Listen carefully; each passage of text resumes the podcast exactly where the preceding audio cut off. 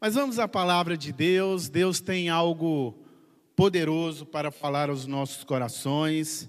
E eu queria nessa manhã falar sobre cura, falar sobre milagres. Se a gente pegar no Evangelho, nos Evangelhos, há 35 milagres que Jesus ele operou. E se formos pegar a cada semana um desses milagres para falar, porque em cada um deles Deus tem algo poderoso, Deus tem algo fantástico, ensinamentos maravilhosos para nos ensinar. Nós gastaríamos em torno de 35 semanas, quase um ano, falando apenas dos milagres que Jesus ele realizou.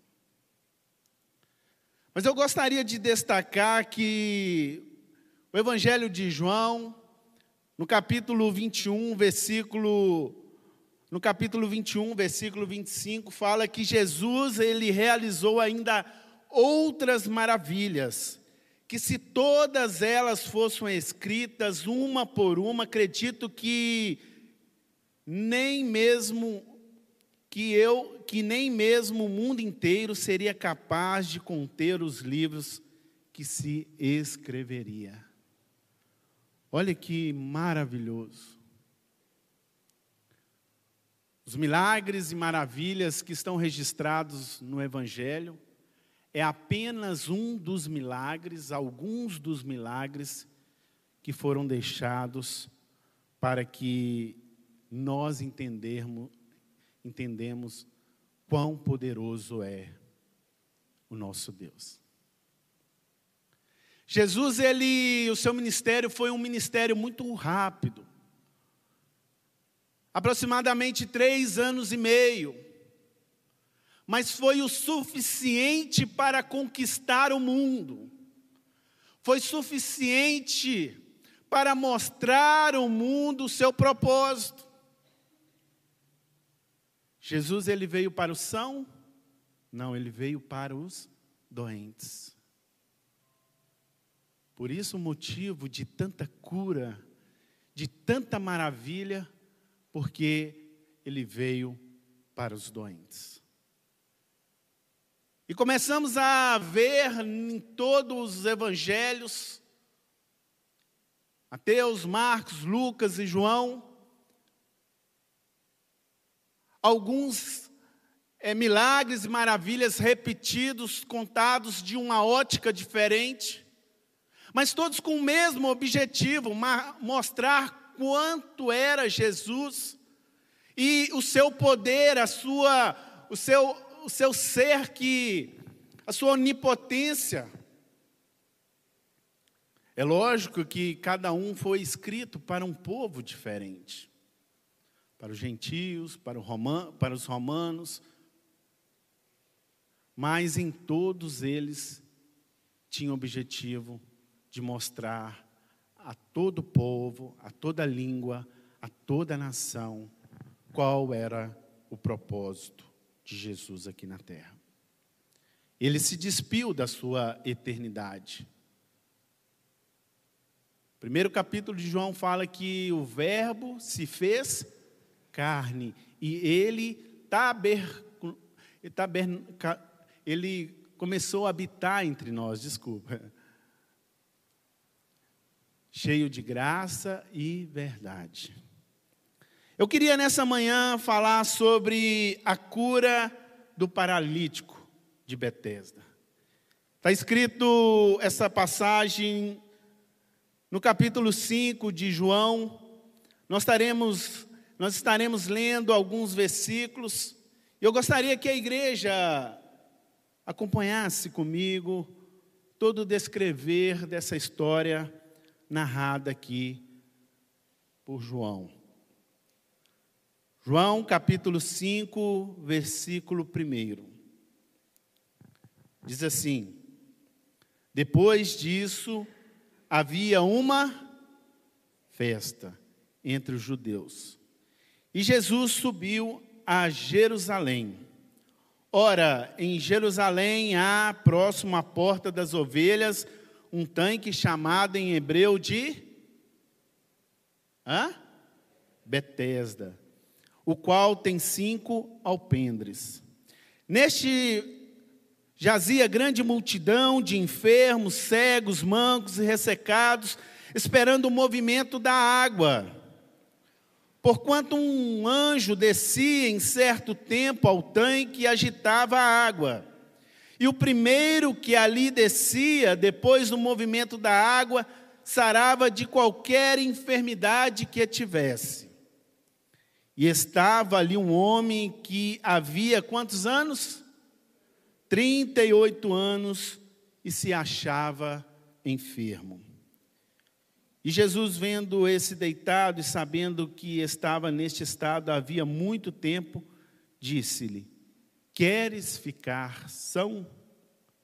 O enfermo, respondendo, disse-lhe: Senhor, não tenho homem algum que, quando a água é agitada, me ponha no tanque, mas enquanto eu vou, desce outro antes de, de mim.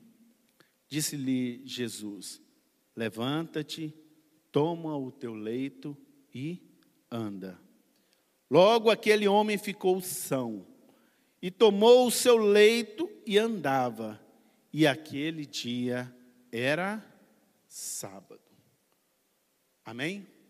Vamos orar ao Senhor. Queremos, Senhor, nesta manhã, orar a Ti. Pedimos que através desta palavra, o Senhor venha estar alcançando os nossos corações. Fala, Senhor, poderosamente, Senhor, de maneira grandiosa ao coração da tua igreja. Assim nós oramos em nome de Jesus. Amém. A palavra nos esse texto ele inicia dizendo que depois disto o que aconteceu antes disso? Nós vemos aqui que Jesus ele havia estado na Judéia e depois ele foi para a Galiléia. E Jesus ele chega a dizer na Judéia que o profeta ele não havia honra na sua casa. Muitos ali não aceitaram, muitos ali não creram na sua palavra. E Jesus, no seu ministério, que ele não parava, ele ia de uma cidade para outra, de um lugar para o outro, sempre operando milagres e maravilhas. E ele chega ali na, na Galileia e muitos receberam, porque a sua fama dos seus milagres já havia chegado até a Galileia. E o que, que acontece ali? Jesus ele havia ido a segunda vez para o lugar que ele havia transformado a água em vinho, lembram? De um casamento que no decorrer do casamento havia faltado o vinho, tinha se acabado. Naquele momento, na tradição, o vinho acabar era uma tristeza, era uma vergonha muito grande. Mas como Jesus ele estava ali, ele manda, ele faz ali toda uma, ele traz toda uma orientação e ele faz ali um milagre, o primeiro milagre ali de transformar a água em vinho. Isso nos mostra algo tremendo, não é? Que se na nossa festa, no nosso dia a dia, no nosso casamento, na nossa família, Jesus não for convidado, o vinho vai acabar. Vinho nos fala de alegria de estarmos alegre. Mas Jesus estava ali, então a alegria permaneceu. Se você convidar Jesus para a sua vida, para a sua família, para o seu casamento, para o seu local de trabalho, vai ser uma alegria tremenda. Louvado seja o nome do Senhor. Então, ali, um, um, um filho de um oficial do rei, ele estava enfermo. E esse oficial ele corre até Jesus, porque sabendo que Jesus estava ali próximo, e pede a ele que o curasse. Olha, o meu filho está à morte, ele está quase morrendo. Peço que o cure. E naquele momento Jesus até deu ali uma palavra dura para ele: olha, se não virdes sinais e milagres, não crereis? Mas a preocupação, o sentimento daquele homem era tão grande em ver o seu filho naquela condição, à beira da morte, que ele pede incessantemente a Deus: Olha, cura meu filho. Sabe, às vezes o desespero bate, a preocupação, e queremos logo uma solução, uma resposta. E perdemos a nossa fé, não cremos. Mas Jesus ele não deixou aquele homem desamparado, ele disse ali, olha, pode ir, pode voltar, porque naquela ocasião eles viajavam dias, horas para se encontrar com alguém ou de uma cidade a outra. E aquele homem tinha ido ali especialmente para falar com aquele que curava, que operava milagres e maravilhas. Só que há momentos na nossa vida que só cremos se a gente vê o milagre acontecer, não é? Se não tiver milagre, não tem, não tem fé, não cremos, não é verdade? Mas Jesus ele deu uma resposta para ele, ó, pode ir, o seu filho está curado. Interessante que aquele homem ele retorna para sua casa e se encontra com os seus servos e pergunta: Olha, como está meu filho? Eles já vêm dizendo: Olha, o seu filho foi curado. E aquele homem faz questão de perguntar que horas que aquele que ele havia sido curado. Então ele responde e naquela mesma hora, aquele homem pensou, foi a mesma hora que Jesus disse a ele uma palavra. Liberou palavra de cura e de milagre. Olha só, uma palavra de Jesus foi capaz de atingir o filho do oficial do rei, que estava distante, e ali foi operada uma grande bênção sobre a vida dele. Basta uma palavra sua e os montes cairão por terra. Você crê nisso? Que você está aqui nessa manhã e muitas vezes há uma preocupação, há uma limitação, há uma ansiedade, há uma angústia, há algo que te destrói por dentro, te deixa fadigado.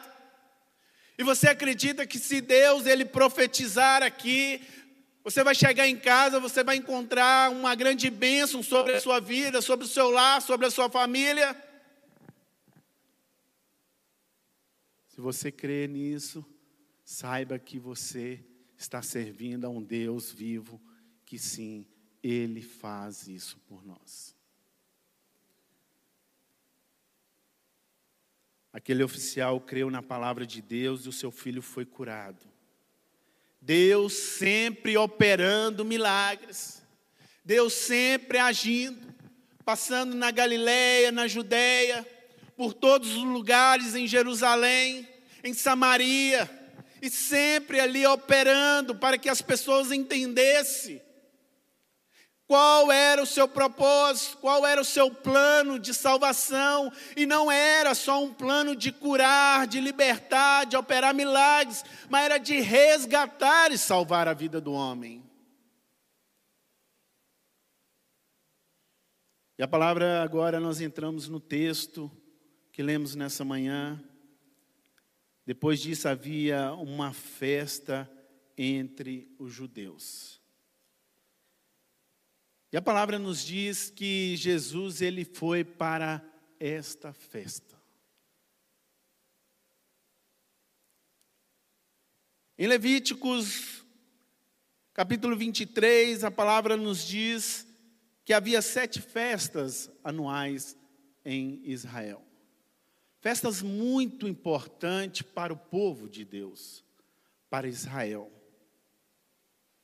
Cada uma tinha o seu significado, eu não vou adentrar esses significados, mas eram festas assim que marcaram em toda a trajetória, em todo momento, e cada uma delas tem a sua tipologia, o seu significado que mostra algo de Deus para o seu povo. A festa da Páscoa, onde se sacrificava o cordeiro. Quando o povo estava prestes a sair do Egito, Deus instituiu a Páscoa. Era a passagem, era o momento onde o povo teria que pegar ali o, o sangue do cordeiro e passar nos umbrais da porta. E o anjo da morte que viria da parte de Deus para destruir ali o Egito, a Faraó, ele não viria sobre o povo de Deus.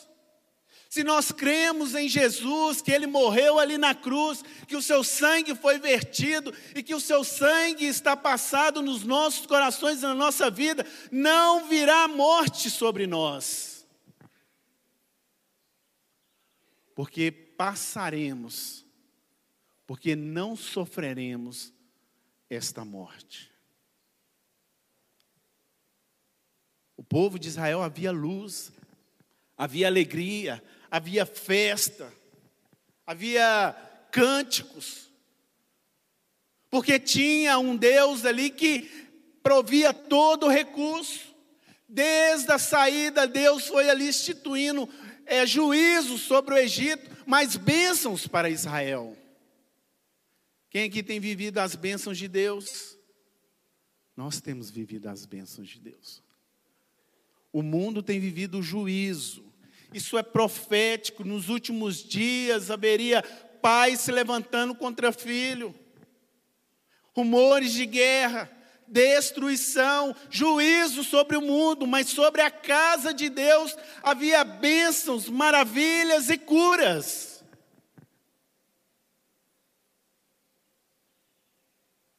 E Jesus ele subindo para uma dessas festas, palavra não nos relata qual festa Jesus estava subindo, mas Jesus estava indo para a festa.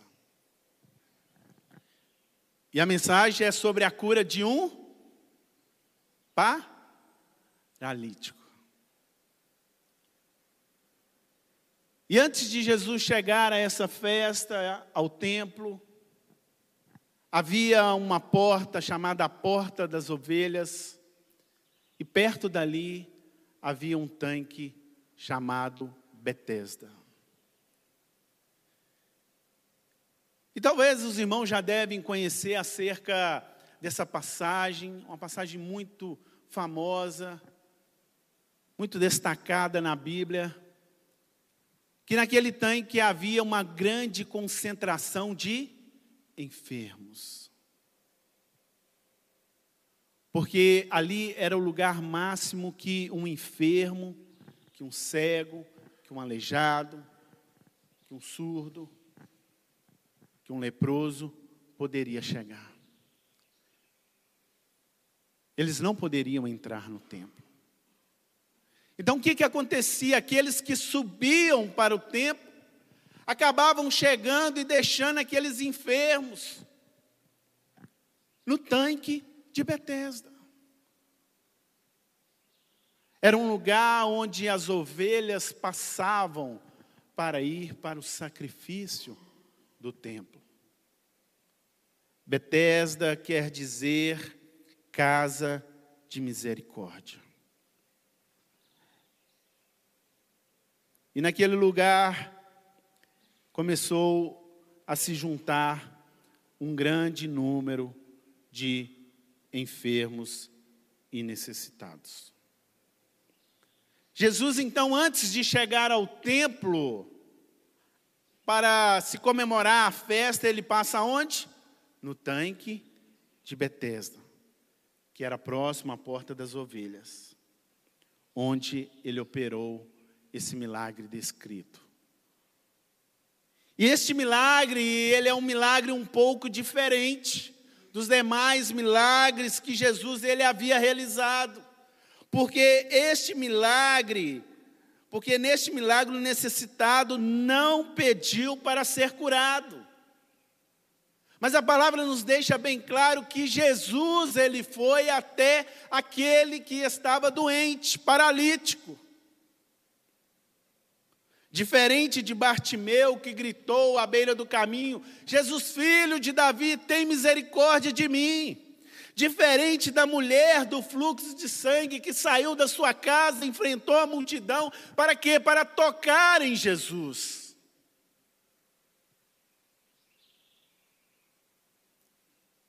Aqui não.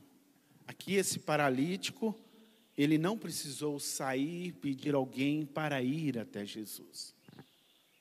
Mas Jesus, ele foi até o paralítico para curá-lo.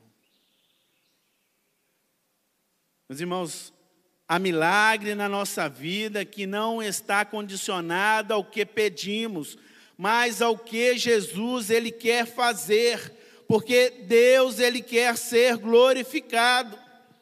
Certa ocasião, os discípulos perguntaram a Jesus assim: João capítulo 9, versículo de 1 ao 3, mestre, quem foi que pecou para que este homem ter nascido cego? Ele ou seus pais? Jesus então disse: Nem pecou ele nem os seus pais, mas é para que o poder de Deus se possa manifestar através de mim. Os irmãos estão entendendo? Há milagres na nossa vida que não está condicionado ao que pedimos.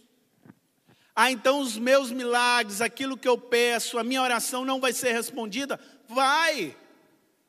O nosso Deus é um Deus de respostas, de providências. Mas há algo em especial que quer Deus, que Deus quer fazer de, de tremendo na sua vida. Se eu começar aqui a perguntar, cada um vai me falar um motivo aqui de oração.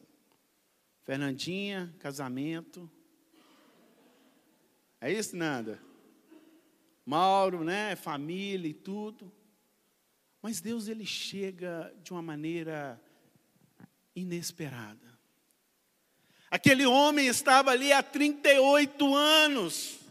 Ele, em momento nenhum, ele esperava que alguém ia chegar perto dele e dizer: Queres ficar são?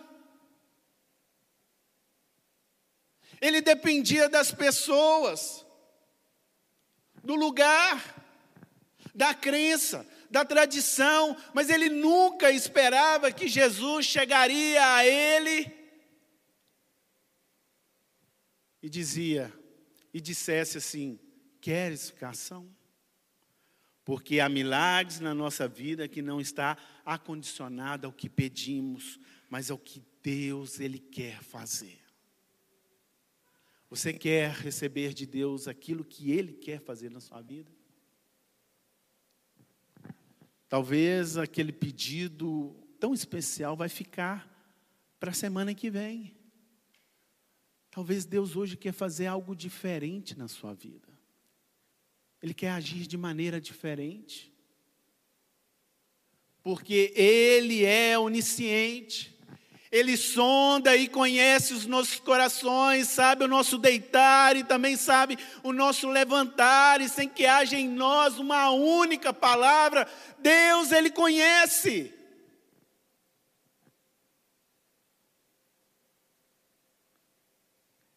E eu gostaria nesta manhã de falar sobre Betesda, sobre Jesus e o paralítico. Betesda quer dizer casa de misericórdia. Forte esse nome, né? Casa de misericórdia. Você entrava pelas, pela porta das ovelhas e caía ali no tanque de Betesda na casa de misericórdia. Eu já havia falado, o tanque de Betesda ficava perto das portas das ovelhas, onde era a entrada de Jerusalém, onde as ovelhas passavam para o sacrifício. E havia vários pavilhões, vários alpendres. mas devido à aglomeração de doentes que tinham durante as festas comemorativas, porque o significado original de Betesda quer dizer casa da azeitona. Mas com aquela aglomeração de muitos enfermos e doentes, necessitados, que iam até ali, ela, ela passou a se chamar Casa de Misericórdia. E aqueles que subiam a Jerusalém, ao templo, deixavam os seus doentes ali naquele tanque. Era o lugar mais próximo que aqueles homens necessitados, doentes, ficavam.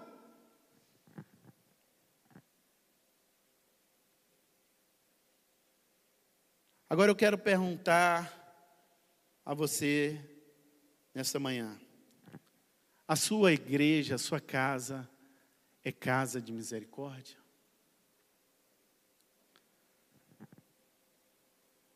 A sua igreja se, se preocupa com os membros, com os empresários, com os jovens, com os homens, com as mulheres, com as viúvas. A sua igreja é casa de misericórdia, se preocupa com a ação social, com a consolidação, com a integração. Nós temos aqui algo fantástico que temos aqui uma operação de Deus na vida da igreja, a família viva, a rede viva que cuida dos empresários, a conexão jovem, o Templo Kids, que quando você traz o seu filho, as crianças ficam ali aprendendo de Deus, sobre Deus. As crianças que têm o ensinamento da palavra de Deus. Os varões que sempre têm o culto H.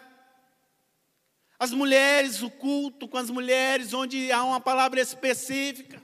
São casas de misericórdias. Onde Deus ele vem tratando com cada um de nós. Sabe por quê, meus queridos? Nós somos os doentes. Tem alguém que não é doente aqui?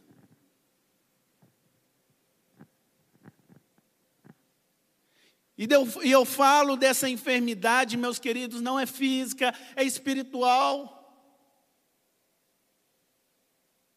Todo esse contexto, toda a palavra que Jesus ele traz, desde as parábolas até os ensinamentos para os seus discípulos, nos arremetam a, a um lado espiritual. Precisamos entender isso.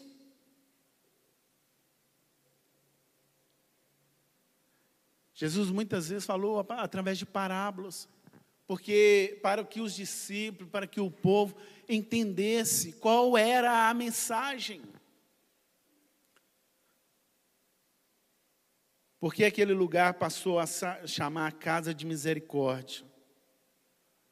Porque ali, porque a igreja é um lugar onde os enfermos e doentes são curados, necessitados são supridos, angustiados precisam ser abraçados, fracos precisam ser fortalecidos, caídos precisam ser levantados e desanimados precisam ser animados.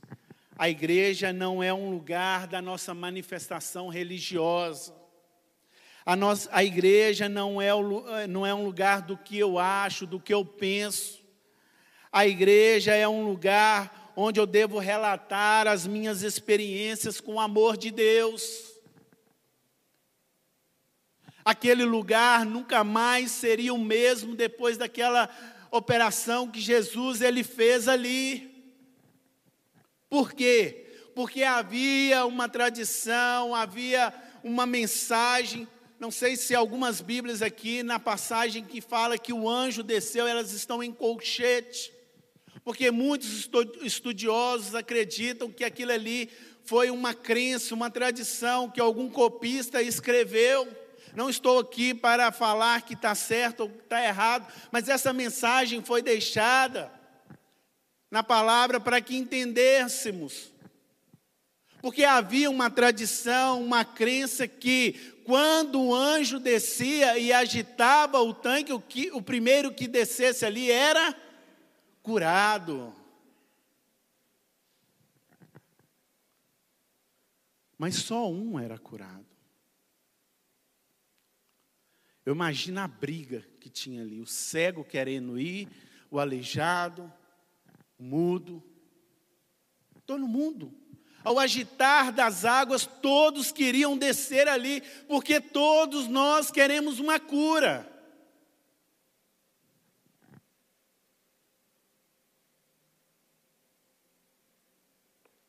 E eu não quero me debater sobre isso, porque a tradição tem ensinado muitas coisas. E o que vale no nosso coração é a fé. Não é verdade? Colocar um copo de água em cima da televisão, talvez pode ser uma tradição, uma crença. Mas aquele que faz isso com fé, com certeza pode ser curado.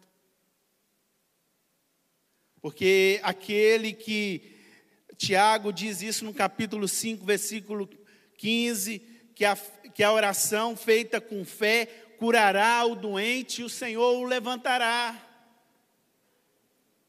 Não estou dizendo que a tradição está errada, que a crença está errada, não. Se você tiver fé no seu coração, você vai ser curado. Alguns pontos dessa mensagem nos diz que talvez aquela, aquele momento do anjo descer era verdadeiro. Porque não, senão não teria tantas pessoas naquele tanque para ser curado. Mas meus queridos, mas naquele dia não seria um anjo que iria curar o doente, mas era Jesus. Jesus chegou no tanque de Betesda. Jesus chegou aqui nessa igreja. Nós não levantamos em vão para estar aqui num culto, no frio. Eu não trabalhei a noite toda, estou agora, até agora sem dormir. Por qualquer motivo, não estou aqui porque eu sirvo a um Deus vivo que Ele provê todas as coisas e todo recurso. E meus irmãos, o problema é que algumas pessoas estão esperando um anjo, um sobrenatural, para que as coisas aconteçam. Elias, certa ocasião, quando ele fugia de Jezabel, ele se escondeu, e ele achou que só teria ele como profeta em Israel. Ele achou que ele era o único. E ele esperou que Deus falado, falasse de uma maneira sobrenatural com a sua vida. E veio um vento fortíssimo, e a palavra nos diz que Deus não estava. Depois veio um terremoto, e a palavra fala também que Deus não estava. Depois veio o fogo, e Elias achando que Deus estava naquele mover todo.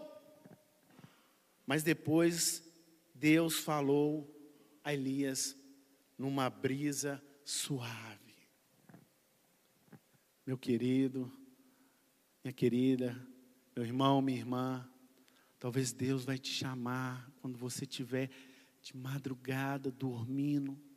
Você vai só ouvir o seu nome, olha, Fernanda. Samuel.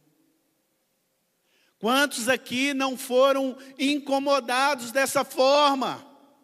Deus chamando de uma maneira muito sutil, muito íntima.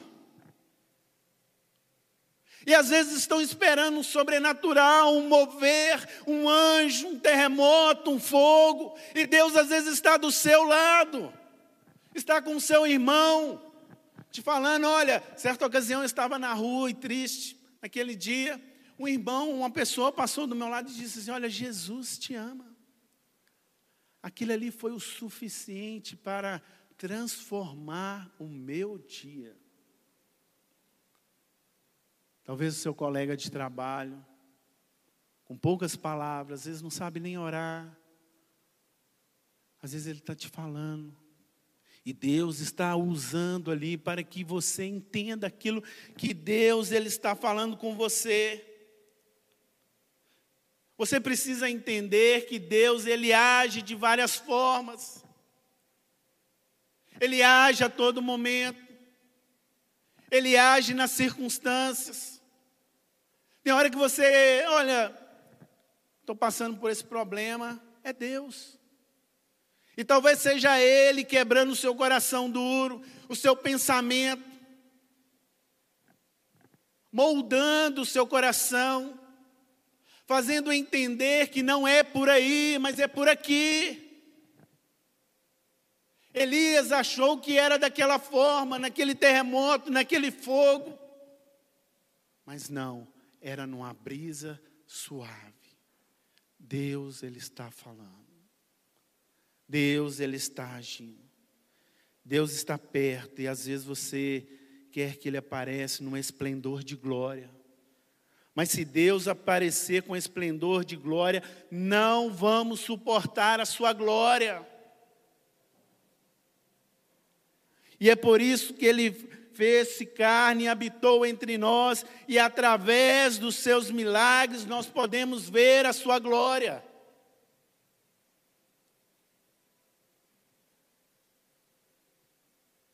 Betesda era um lugar onde os enfermos se reuniam. A igreja é um lugar de misericórdia. A igreja é um hospital. É lugar de enfermos. É lugar que pessoas reconhecem seus limites e suas necessidades. Não espere pessoas perfeitas na igreja. Todos nós somos enfermos, somos necessitados, somos carentes, Precisamos do amor infinito de Deus para com as nossas vidas. Estamos todos aqui nesta manhã para sermos curados. Quem quer ser curado aqui nesta manhã? Há muitos que entraram aqui sem ouvir a voz de Deus. Há muitos que não conseguem andar, seguir caminho Há muitos que perderam intimidade com Deus. Há muitos que distanciaram de Deus. Mas nessa manhã, meus queridos, Deus ele vai agir de forma poderosa. Em Betesda tinha cego, mancos, aleijados, rejeitados, humilhados, abandonados. E o fato da minha doença ou do meu problema ser diferente não significa que eu não esteja doente, ou que eu não seja, ou que eu não precise de uma cura, de uma libertação, de um carinho, de um abraço.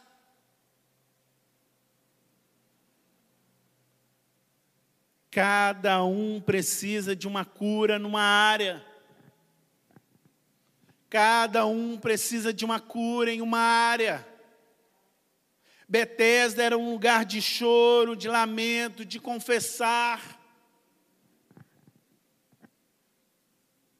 E eu fico imaginando aquele, aquele paralítico ali, conversando com o cego, com o mudo.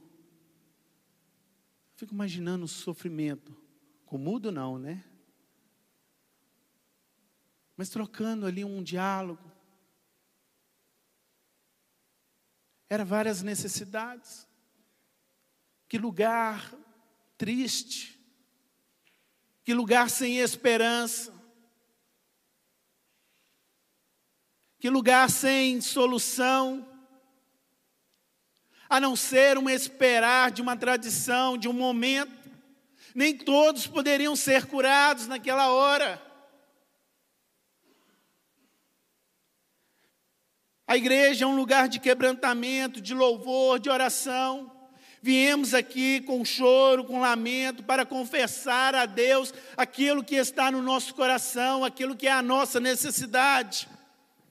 Da sua forma, o paralítico ele questionava, ele se expressava, ele chorava, ele se lamentava. Porque ele expressava, ele queria expressar aquilo que ele estava sentindo. A palavra não menciona o seu nome, de onde ele era e nem quem o deixou ali. Nós só sabemos de uma coisa: ele era paralítico há 38 anos. Não é que ele estava no tanque há 38 anos, não é isso. Ele era paralítico há 38 anos. Quanto tempo você tem vivido com esta paralisia? Quanto tempo você tem vivido sem ouvir a voz de Deus? Quanto tempo você não fala mais com Deus? Quanto tempo você não consegue mais ajoelhar perante o altar de Deus e dizer a Deus o quanto você o ama? Sabe, Deus tem tido muita saudade de muitas pessoas que abandonaram o, o canto da cama, onde se ajoelham e oram. Deus tem sentido muitas saudades daqueles que separam um tempo para orar, para o invocar. Talvez na nossa boca só restou a murmuração, o lamento, a angústia.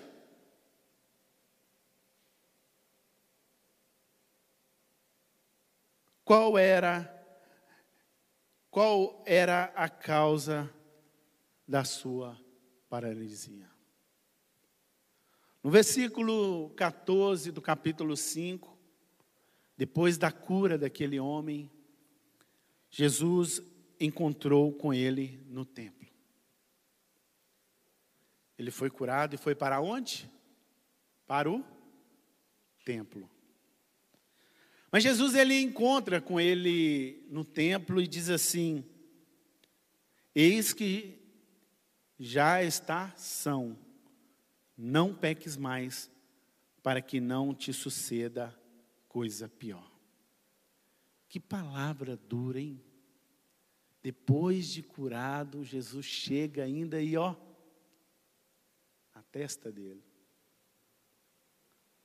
Você já está são, mas não peques mais, para que não lhe suceda alguma coisa pior. Como eu já disse, o que estamos falando nos arremete a algo espiritual. Tá?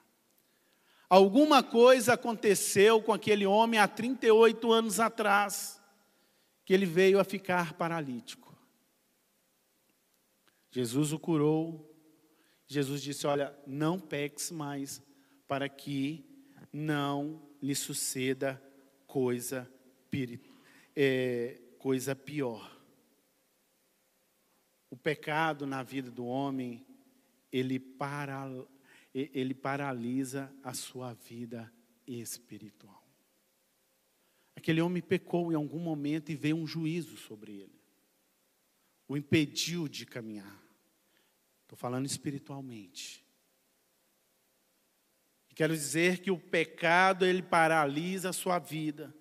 O pecado ele nos distancia de Deus. O pecado nos faz nos traz um afastamento de Deus. E Jesus, olha, disse: Não peques mais para que não, não lhe suceda coisa pior. E o que seria pior que a situação daquele homem naquele momento? Paralítico há 38 anos. O que, seria pior que isso? E estar num tanque esperando um milagre acontecer que nunca acontecia. Pior que ficar sem andar é ficar longe de Deus. Porque, meus irmãos, há algumas situações na nossa vida que é temporária. Temporária. Outras coisas são permanentes. Temporária, quantos anos aquele homem estava paralítico? 38. Foi um tempo. Agora, se pela palavra de Jesus dita a ele para que ele não pecasse, para que não viesse coisa pior, tem coisa pior que ser lançado no fogo do inferno? Tem coisa pior que perder a salvação? Tem coisas pior que ficar longe de Deus eternamente? que Jesus estava dizendo: olha, não peques mais, para que você não perca a sua salvação. Era isso que Jesus queria dizer: olha, não peques mais, conserta a tua vida. A palavra em Apocalipse diz: Olha, lembra de, de onde caíste e te arrependa e pratique as primeiras obras. Deus estava levando, Jesus estava levando aquele paralítico a pensar onde ele havia errado, onde ele havia distanciado de Deus. Porque pior que estar com lutas e provas, porque isso passa. Mas se perdermos a salvação, não, isso é para vida eterna.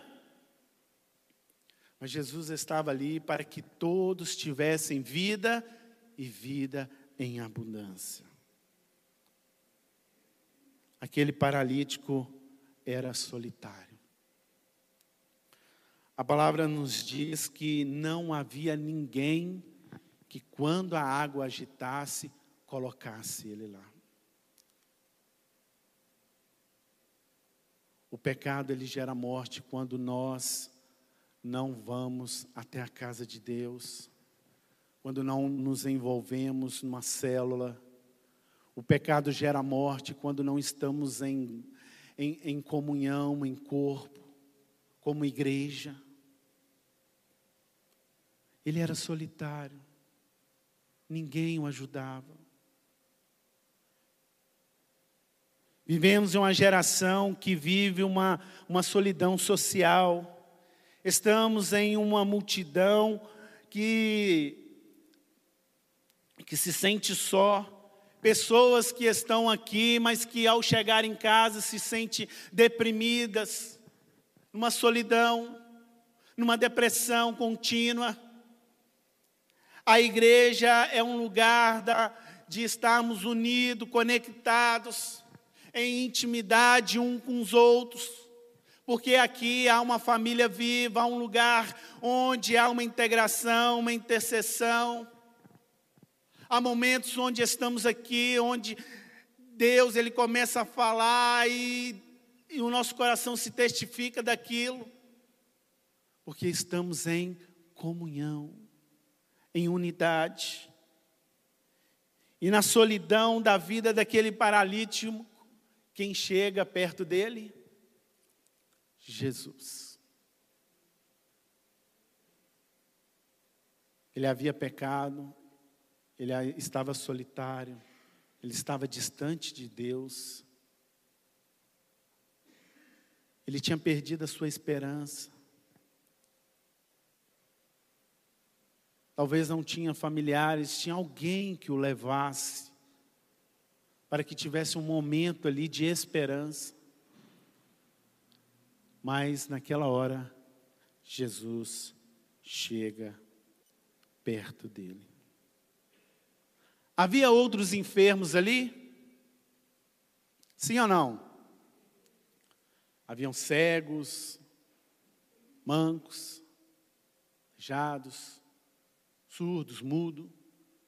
Havia uma turma ali, muita gente. Mas é interessante perceber que no meio daquela multidão, Jesus foi até quem? A ele, ao paralítico que havia 38 anos que estava ali.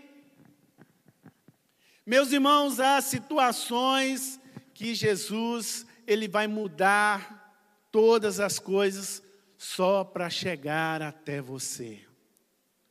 Jesus ele poderia ir, ir direto ao templo, mas ele passa pela porta das ovelhas até o tanque de Betesda, até um homem paralítico que havia 38 anos, que estava solitário, sozinho ali, e chega perto dele e faz-lhe uma pergunta: Queres ficar são?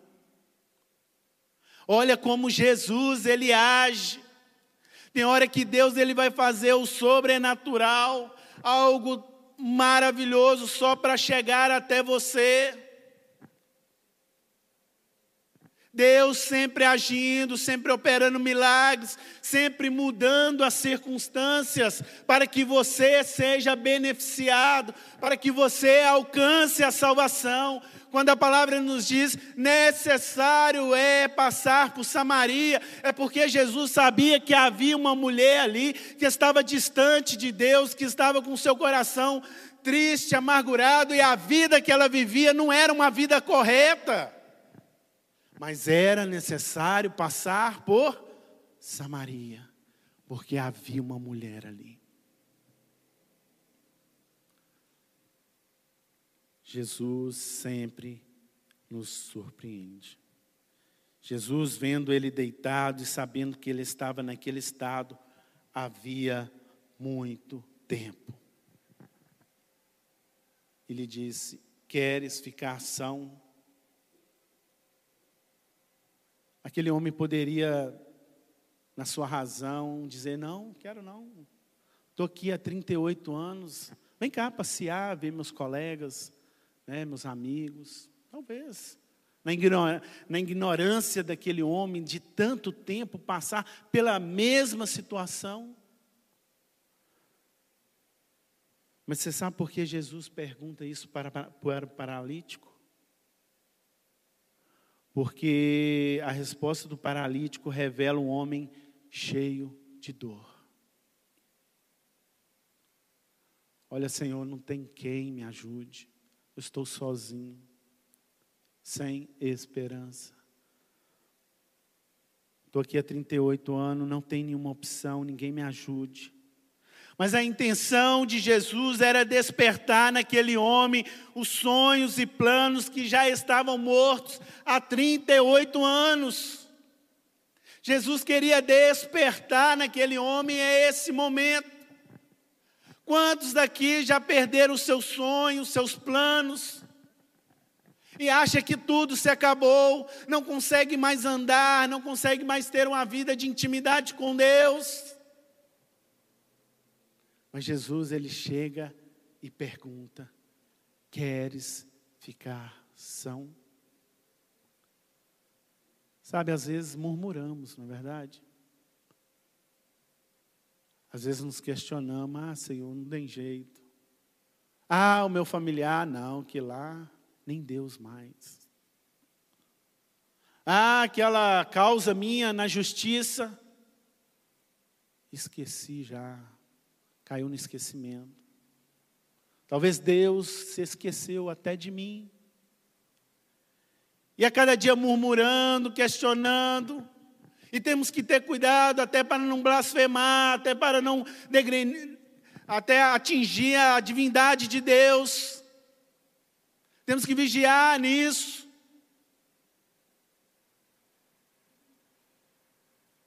Mas Jesus, nesta manhã, está provocando na sua vida um desejo de despertar e voltar a viver.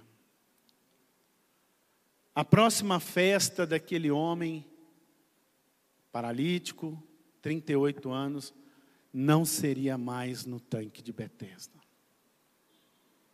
Seria lá no templo, louvando e glorificando ao nome do Senhor. Eu quero profetizar sobre a sua vida, sobre a sua família, sobre o seu lar, sobre o seu local de trabalho, que a sua próxima festa vai ser uma festa de bênçãos. Creia nisso, porque o seu estado será revertido. Se você chegou aqui triste, você vai sair daqui alegre. Se você chegou aqui sem andar, sem ter uma intimidade com Deus, você vai sair aqui cheio do Espírito de Deus, porque o Espírito Santo está presente aqui nesta manhã para transformar, para animar, para aquecer os nossos corações. Por isso, Jesus pergunta: aquele homem, Deus estava acionando novamente a esperança. Porque Jesus, Jesus chegou, Ele está ali no tanque de Betesda, Ele está na igreja operando milagres e maravilhas. Não tenha vergonha em dizer que você está passando por certa situação ou por certo problema. Jesus, ele veio para aqueles que estão doentes. mas serão curados em nome do Senhor Jesus. Disse-lhe Jesus: Levanta-te, toma o teu leito e anda. Olha só, hein? Jesus diz: Levanta, toma o teu leito e anda. Será que dava para acreditar, depois de 38 anos, que aquele homem poderia passar a andar? Na visão daquele paralítico, talvez isso seria mais uma tradição, uma crença. Mas, meus irmãos, na palavra de Jesus há poder. E eu imagino Jesus ali erguendo a sua mão: olha, levanta-te, toma a tua cama e anda. E a palavra nos fala que Deus, do seu trono de graça, ele se levanta e estende a sua mão para socorrer aqueles que estão necessitados. Se você está necessitado nesta manhã, Deus do seu trono de graça, Ele vai se levantar para te socorrer.